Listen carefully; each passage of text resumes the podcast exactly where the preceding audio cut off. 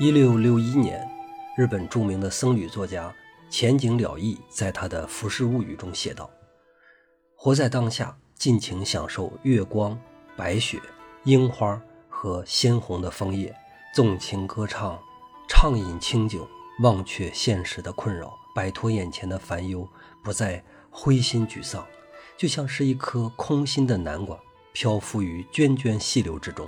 这就是浮世。”浮世这个词的本意带有一种不祥的暗示，说的就是人生苦短，好日无多。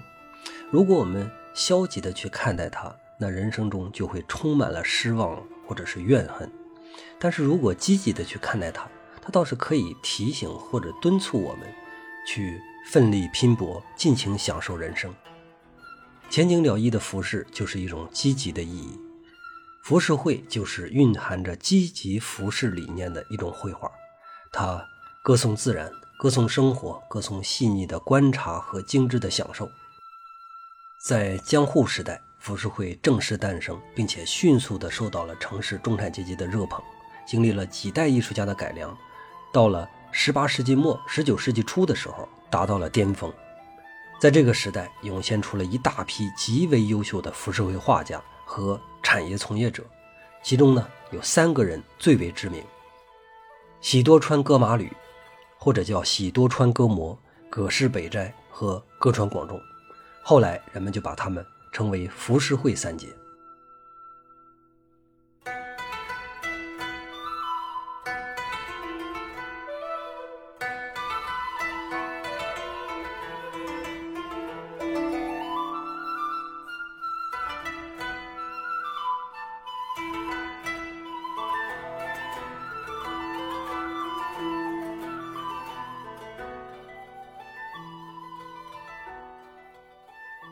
咱们要聊浮世绘，就得去了解它的前世今生。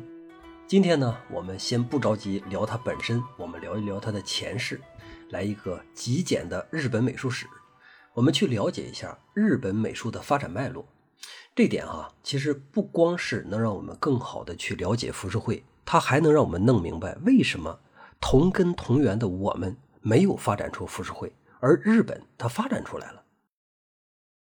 日本文明的起源比较晚，他们的史书上记载，公元前六百六十年，初代天皇创建日本国，可能事实上比这还要晚一些。早期的日本美术呢，基本上就属于是原始艺术，直到飞鸟时代才开始了正经的发展。飞鸟时代就是以那位著名的圣德太子当政作为标志开始的。这个圣德太子呢，是一个非常虔诚的佛教徒。他在位期间兴建了很多寺庙，并且开始正经的向大陆学习。不过啊，和我们想象的不是太一样，因为他最开始学习的对象并不是我们中国，而是在朝鲜半岛上的那几个国家。讲中国美术史的时候，我说过，佛教文化传播的北线是从印度到阿富汗，再到那几个斯坦，再到中国，从中国到朝鲜，再到日本，就是这样的一条路线。所以日本算是尾端。日本早期信奉的呢是神道教，属于比较原始的多神信仰，和咱们中国一样，佛教刚来的时候也遭遇过它本土宗教的顽强阻击。但是佛教这个东西它实在是太先进了，没几个回合之后，神道教就败下阵来。圣德太子时期呢，佛教有那么一系列的推广手段就在日本铺开，什么寺院呐、大佛呀、壁画啊等等等等。这些东西说的虽然是信仰，但是真正肉眼可见的，那就是日本美术水平上的变化。从现存的文物上来看，这个时期日本的佛教美术非常接近南北朝时期的敦煌风格，但是水平上的确是有不小的差距。我怀疑哈，有可能就是因为他们学习不够直接的原因。毕竟他学习的朝鲜这个老师本身也是个二手的。那到了奈良时代之后。赶上中国进入了盛唐，影响力呢与日俱增，那就是整个东亚的绝对王者，是吧？日本就推出了一个叫做“大化革新”的啊，决定要去全盘学习唐朝。这一下，他们的学习更加直接了，进步速度那也是快的飞起。现在我们可以回顾一下唐代的美术是什么风格，这又要考一下大家中美史学的怎么样了啊？唐代美术我们总结起来几个词儿：激情、多姿、厚重、辉煌。激情的代言人是谁啊？李白、张旭、怀素，还有多到数不清的边塞诗。那多姿呢？我们可以去看看敦煌的壁画就知道了，还有二里的大青绿山水画、唐三彩等等等等。厚重有杜甫、颜真卿，还有洛阳的卢舍那大佛，这都是例子。辉煌最佳的代表，那就得是长安城了，一百五十多万人，那绝对是当时全世界最大的城市。日本在这样的一个大唐，他能学到什么呢？太多了，是吧？但实际上他学的啊，最好的还是激情和多姿。厚重呢，这个东西因为各种原因，他学不太成。辉煌其实也差不多。按照长安、洛阳的模样新建了平城京，就是奈良，但是最终呢也没有达成像长安那样的宏伟。九世纪末的时候，日本到了平安时代，大唐的国势江河日下，大陆上、海上这盗贼四起，不可预期的风险是越来越高，所以日本呢就停止了继续向中国派遣遣唐使，这是一个非常重要的节点，因为这是一个契机。长期以来，日本一直接受大唐的文化灌输，导致他自己很难发展出属于自己的艺术风格。那到这个时候，他之前学的已经差不多了，已经有两百年了，是吧？吸收的能量已经足够了，正好借用这个机会，他关起门来冷静一下，去总结、去归纳，给属于日本文明的那个种子一个发芽的机会。也是从这个时候开始，日本出现了拥有自己名头的艺术风格。一个叫大和会，一个叫做假名书法。大和会是个什么样呢？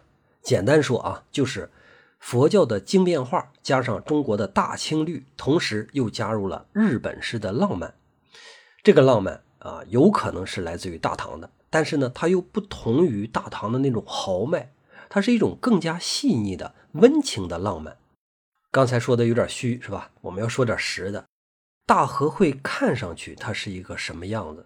实际上就是色彩非常的华丽，带有着浓郁的诗意的，以表达情感为目的的一些风景画或者是故事画。所谓表达情感，在日本呢有这么一个专用名词，叫做“物哀”，事物的物，悲哀的哀。不过呢，我们别被这两个字的表面意思给欺骗了啊。它的确是有那么一些伤感的意味，但是它并不是一种矫情的、悲观的无病呻吟，而是一种强调体验的积极。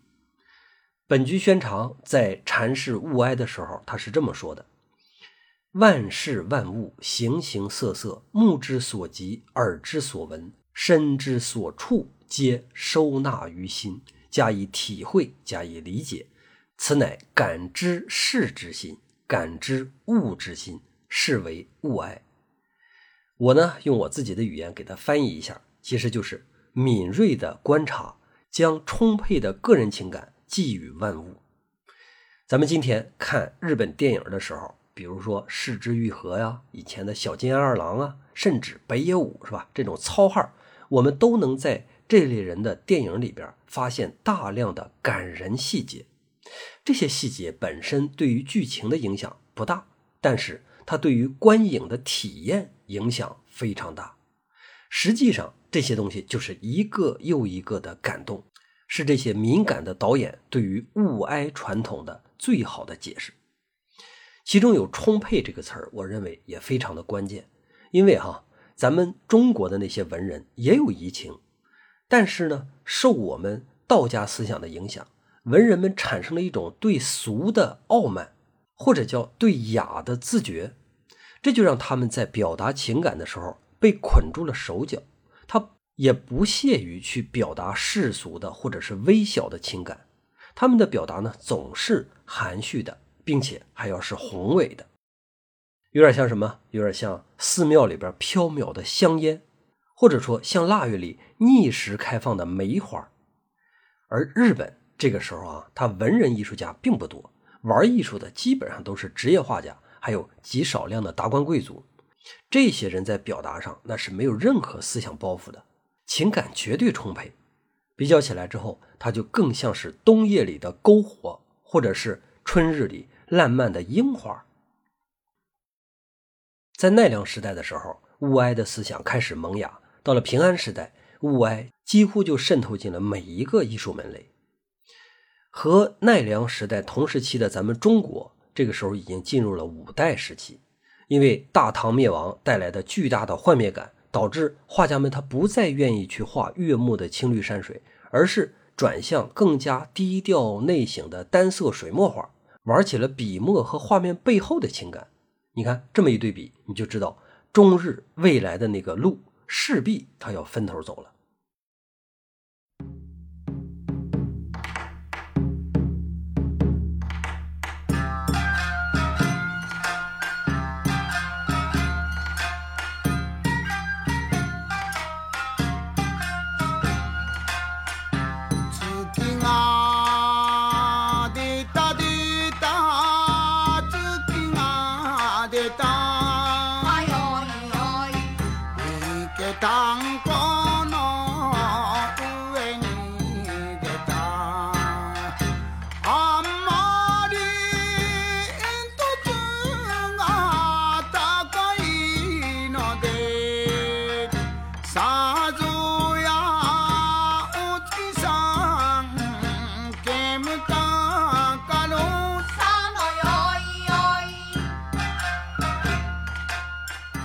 接下来呢，我们再简单的说一下假名书法，因为在日本画里边呢，我们总是会看到一些写的歪歪曲曲的小字儿，很好看，但是看不懂。这些东西呢，就是假名书法。假名书法也算是日本民族意识觉醒的一种体现，因为他们之前一直都在写汉字，在和中国少有来往的这段时间里边呢，他的本土书法就开始崛起了。假名书法里边有一种非常特别的，叫做女手。咱们湖南的江永有女书啊，这两个概念呢有点像，他们都是女性专属的。在日本的传统上，汉字只有男人可以写，女人是不可以的。但是呢，日本的教育普及程度一直还比较高，所以识字的女性也有很多。那这些女性，她们就有书写的愿望。你看汉字又不让人家写，那么假名书法就成了女性们的战场。和严肃的一本正经的男人不一样，女生她天生就对美更加感兴趣。于是，在中国书法里边的一些非常基本的要求，比如说力透纸背，对吧？这是我们最基本的一个要求了哈。你看这种要求，它就在女手这儿被完全的忽略了。女士们写的假名书法更加的讲究线条的流畅性和整体布局的美感。看起来有一点像我们的草书那个意思，但是它又和草书有着最根本上的不同。为什么呢？因为草书注重的是表现性，而女手注重的是装饰性。看到没？这是一个根儿上的区别。虽然表面上看起来有那么一点像，但是没用啊。随着假名书法的流行，慢慢的，男人们也开始喜欢上了这种新的书法。在一些不是特别正式的情况下。假名书法就逐渐的成为了主流。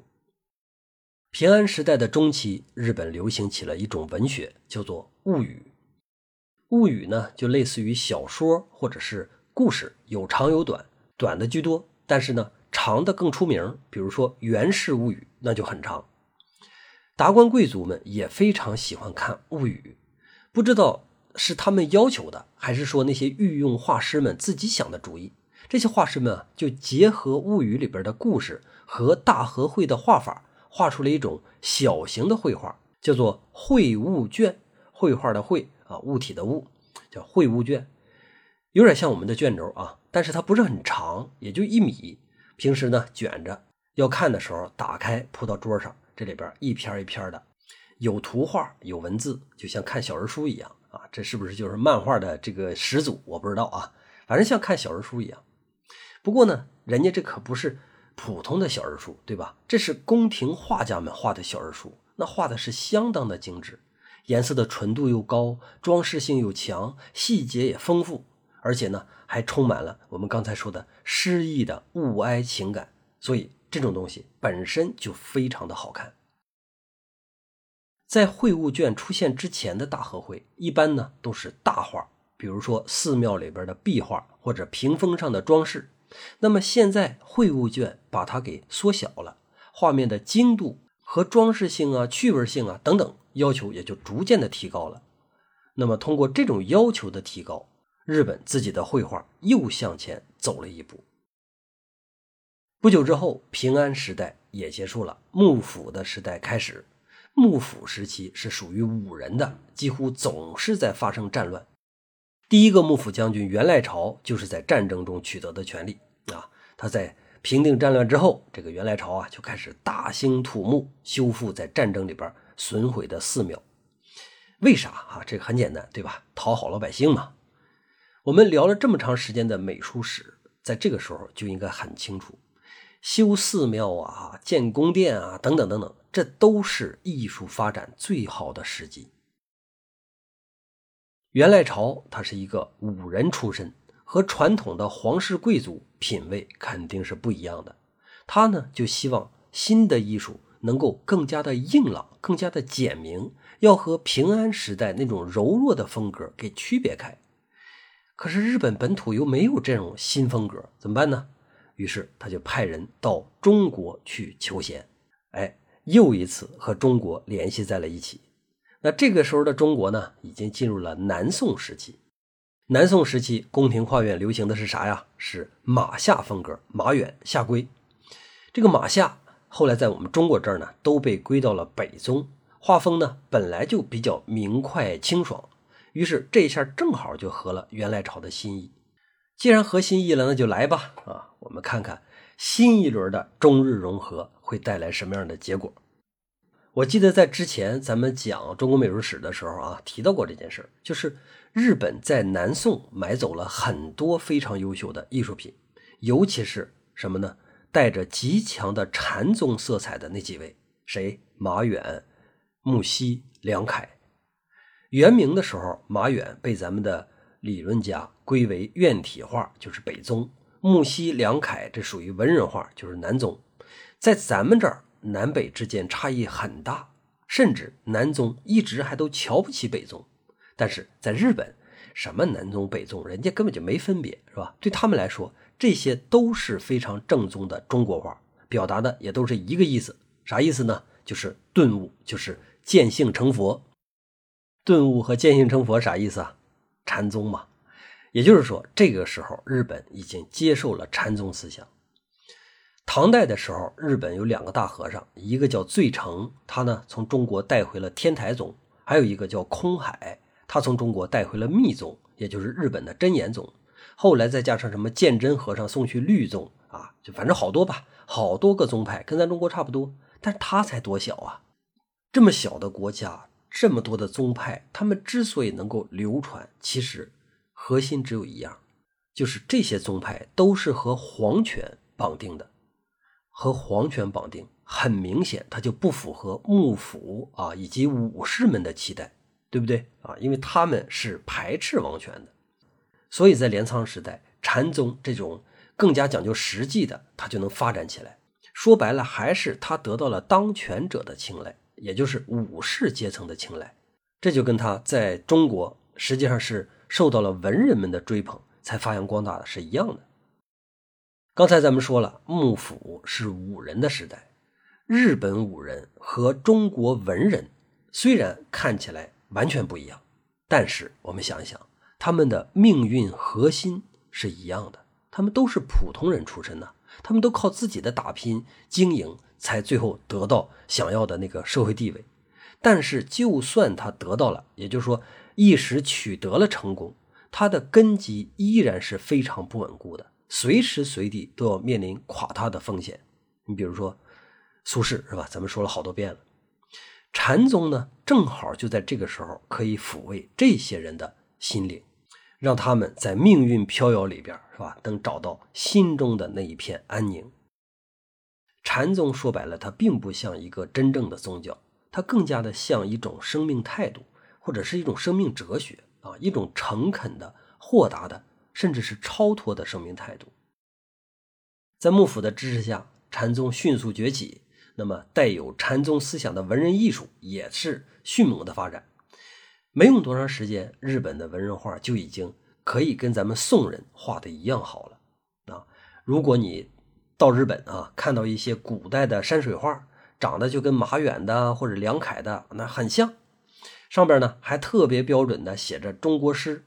这个时候你可千万别着急认，说哎呦，这是我们中国的画在日本了。不不不一定啊，因为他没准就是一个叫周文的画家，一个日本和尚画的。其实还不止周文画的这么好。那接下来两百年里边还出现了好多像什么如琢呀、雪舟啊、雪村呐、宗渊、文清、天游松溪，还有后来的这个守野正信等等等等，这些人都画的好极了啊！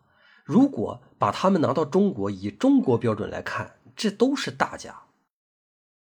我呢曾经记得这么一个事儿，就是我也不知道在哪儿就看到这么一幅叫做《潇湘八景》的图片，仅仅是图片啊，没看到原画。我就看图片之后觉得，哎，画的真美。这个手法上一看就是有巨然或者是米友人那个劲儿。然后呢，在意境上又是有那种木樨式的空寂，就不知道这个东西是谁画的，但是他画的真的非常好。于是我就念念不忘。后来遇到一个老师，跟着老师我就提起这个事儿来了。我说，在日本呢，有这么一套南宋的潇湘八景，画的超级好，不知道作者是谁。然后他就跟我说说。你说的这个有可能是一个日本画家叫向阿弥画的，这个画啊不在日本，在大都会。后来我去查，我发现还真就是，这是一张百分之百的日本画。不过呢，大都会有一套，日本本土也有一套。在大都会那个不是我看到那个啊，我看到那个在京都的大德寺，属于日本的重要文化财产啊。网上也看不到图片，也不出过展览，反正就就非常好。我找不着这样的图片，所以就没办法给大家放下啊。我们在下边这个评论区里边呢，只能给大家看大都会版的，肯定是比日本版的要稍微差一点，但是神韵还是有的。这个潇湘八景啊，是咱们纯粹的、典型的中国题材。潇湘嘛，是吧？潇水湘江，好多画家都画过。董源画过《潇湘图》，讲课的时候咱们讲过。然后宋迪开始用“潇湘八景”这几个字儿。然后之后，夏圭啊、张远啊、文征明啊，等等等，哎呦，数不清了，不知道多少人画过。那除了画之外，关于潇湘的音乐也有。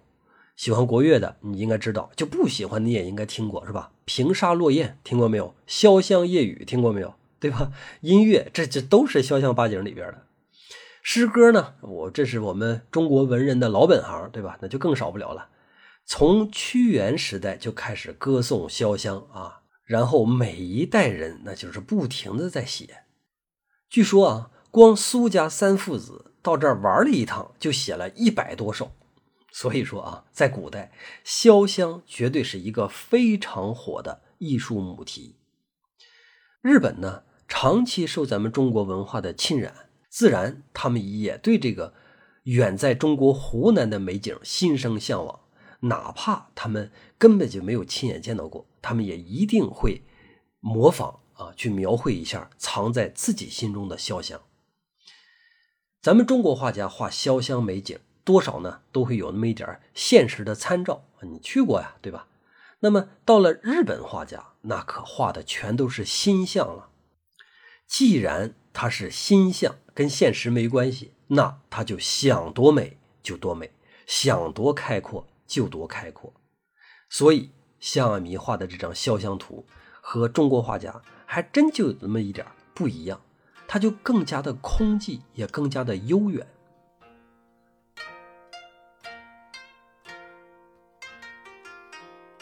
这个向阿弥呢，在日本是一个非常重要的画家。